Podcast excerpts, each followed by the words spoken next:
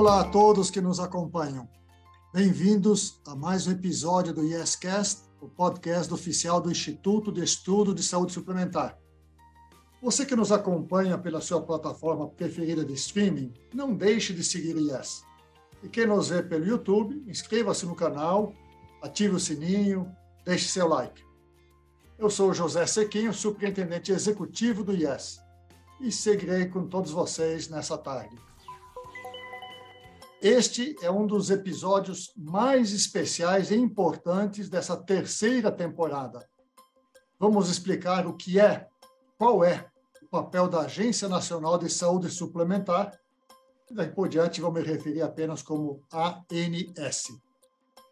Se você nos acompanha, já deve ter ouvido nos episódios anteriores muitas menções à ANS por parte de nossos convidados.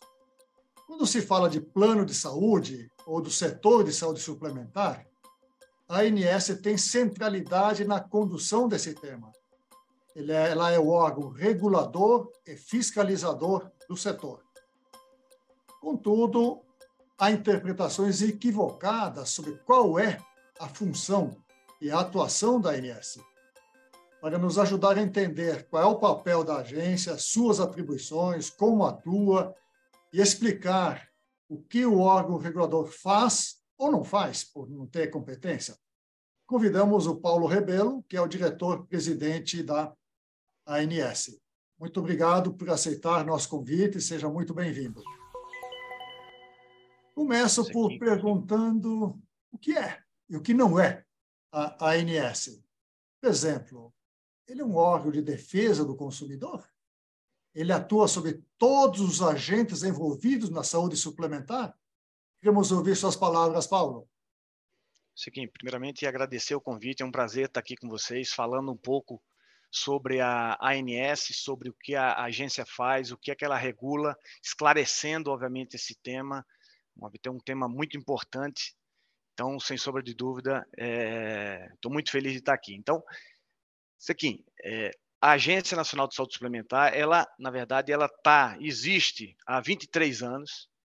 Ah, depois de muita, depois de muita discussão junto ao Parlamento, nós teve a lei de criação a 9656 é, de 98 e depois de dois anos houve a criação da Agência Nacional de Saúde Suplementar e ainda há, mesmo tendo 23 anos de sua existência, a gente sabe que ainda há muita dúvida sobre qual o papel da agência, qual o seu alcance e aqui para que a gente possa reduzir exatamente esse desconhecimento relacionado à agência é de a agência vem trabalhando, vem conversando, vem dialogando com todos os stakeholders, exatamente o poder judiciário, o poder legislativo, o órgão de defesa do consumidor, a academia, a imprensa, ou seja, todas as pessoas que de certa forma atuam é, tem interface com a agência, a gente tem tido e tem mantido esse diálogo exatamente para esclarecer, para que todos tenham conhecimento do que a gente faz. E aí, de forma bem objetiva, o que, é que a agência faz? O que, é que a Agência Nacional de Saúde Suplementar ela faz? Ela é uma agência que hoje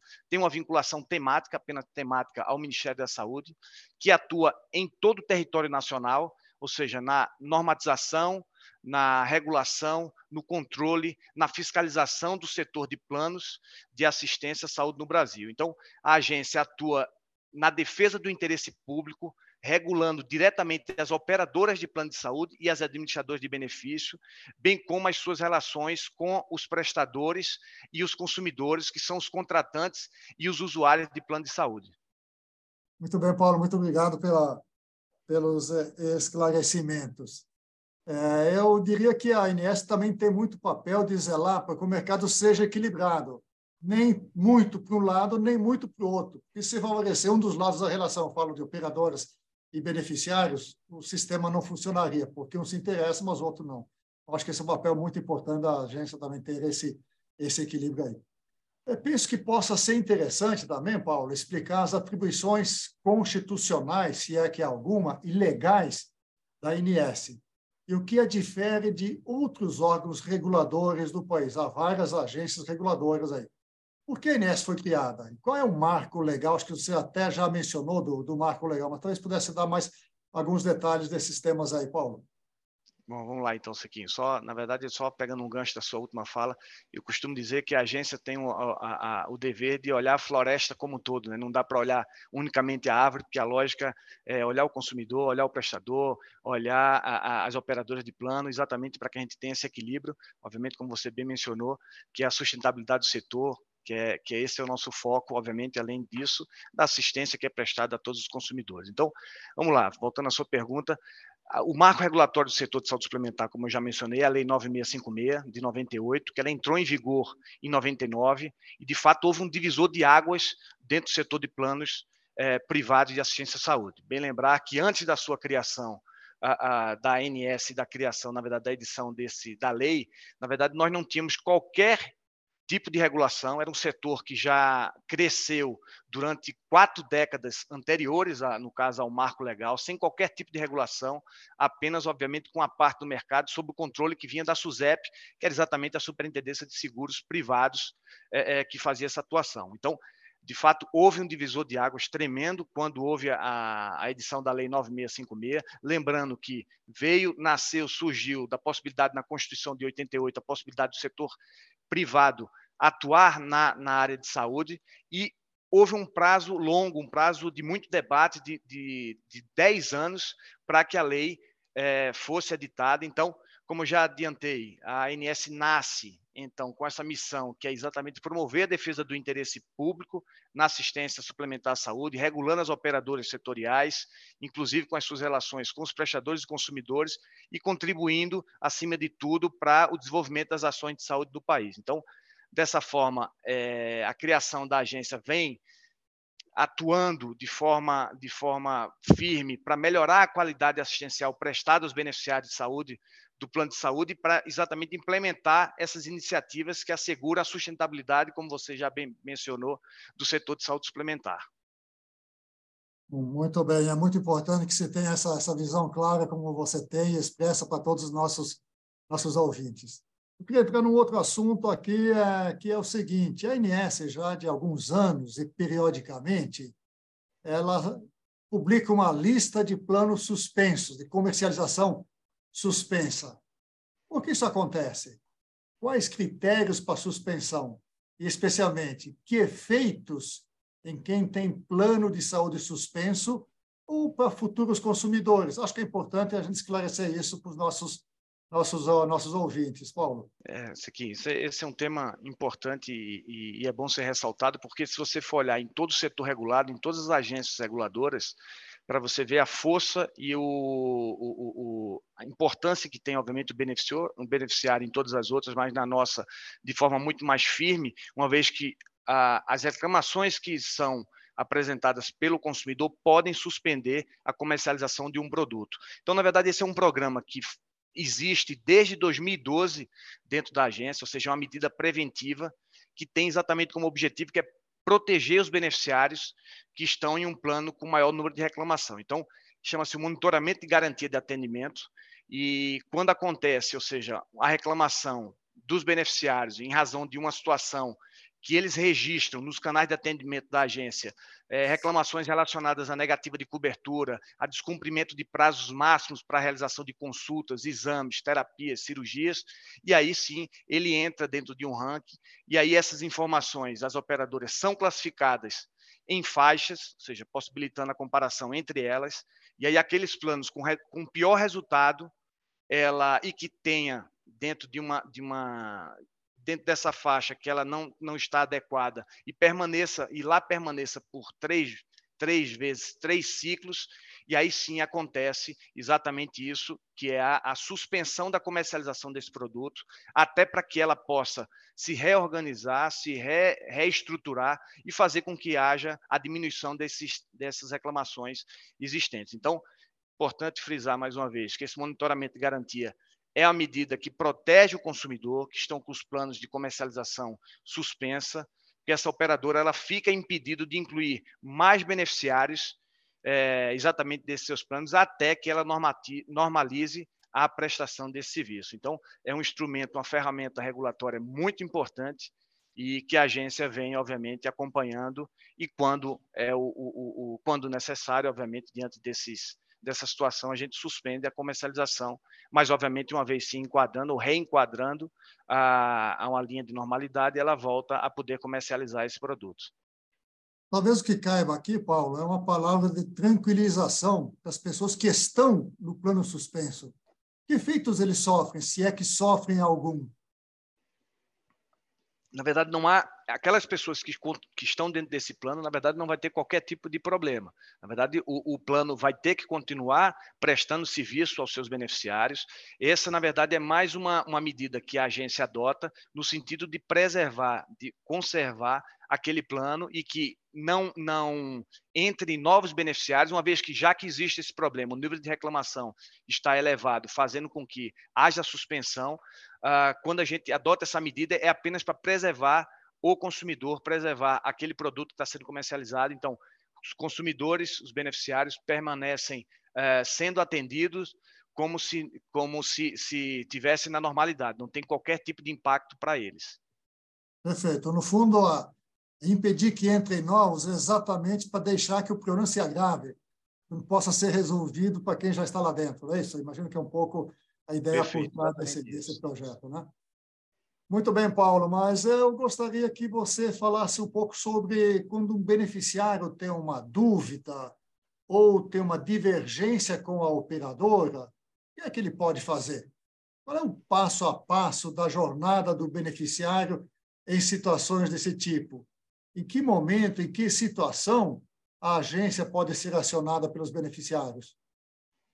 Bom, primeiro, eh, na verdade, o primeiro passo que o beneficiário tem que fazer é exatamente ele precisa entrar em contato com sua operadora.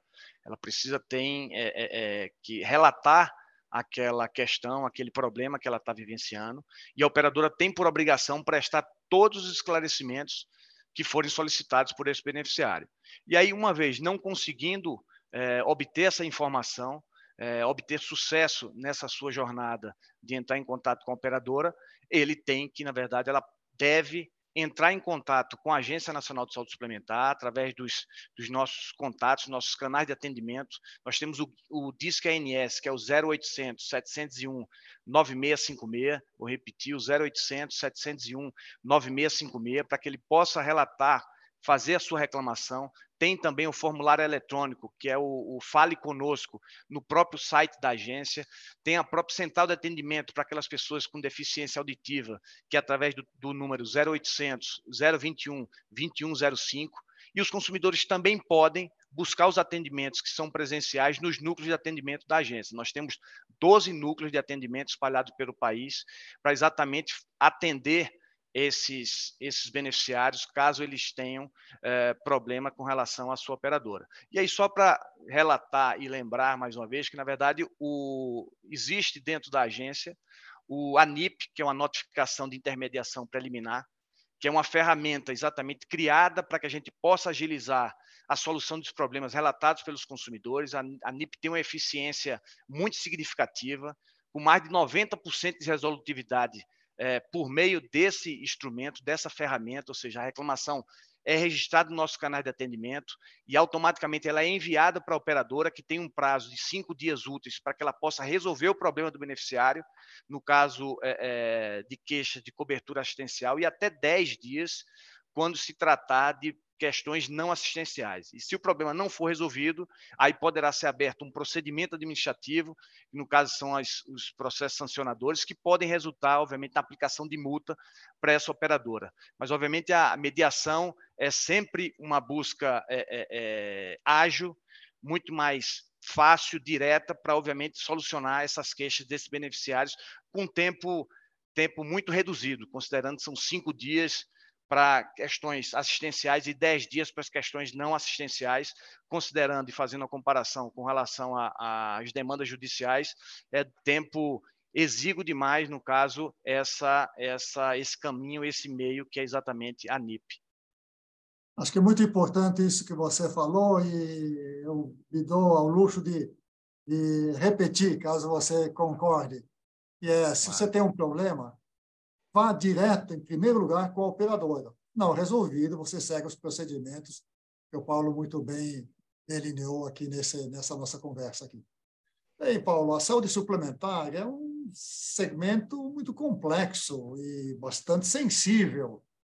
Ele tem o dever de cuidar da saúde das pessoas que pagam seus planos, para ter um acesso, qualquer motivo que seja, mas eu imagino mais rápido ao atendimento de fato, precisam ser atendidas nesse propósito aí. Então, para que as operadoras possam cuidar dos planos, elas têm que ter também saúde, saúde administrativa e financeira. Como a ANS atua para preservar essa saúde econômica e financeira das operadoras? Ou, para usar uma palavra muito frequente nos dias de hoje, atua para que o sistema suplementar seja sustentável. Eu entendo por sustentável que quem compra plano tem a capacidade de pagar os custos que são necessários para cobrir as despesas. Paulo. De fato, é um setor bastante complexo, vai ter um desafio enorme pela frente. Na verdade, a saúde suplementar atende a mais de 50 milhões de beneficiários de plano na assistência médico hospitalar, são mais de 30 milhões em planos exclusivamente odontológicos.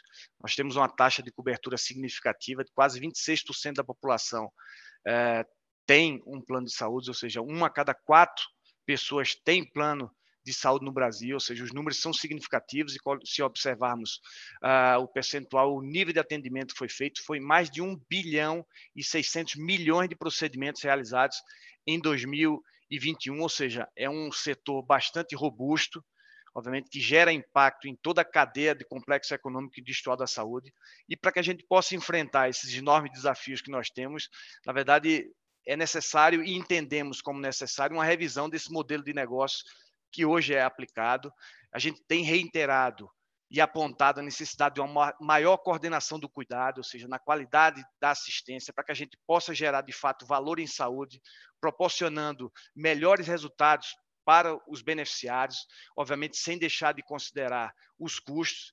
E a ANS tem buscado exatamente estimular as operadoras a repensar esse modelo, a organização exatamente do sistema de saúde, visando uh, essa mudança que possibilite sair desse modelo que hoje hegemonicamente centrado na doença para o modelo de atenção integral à saúde, na saúde baseada em valor, na incorporação de, de ações de promoção da saúde, na prevenção de riscos de doença.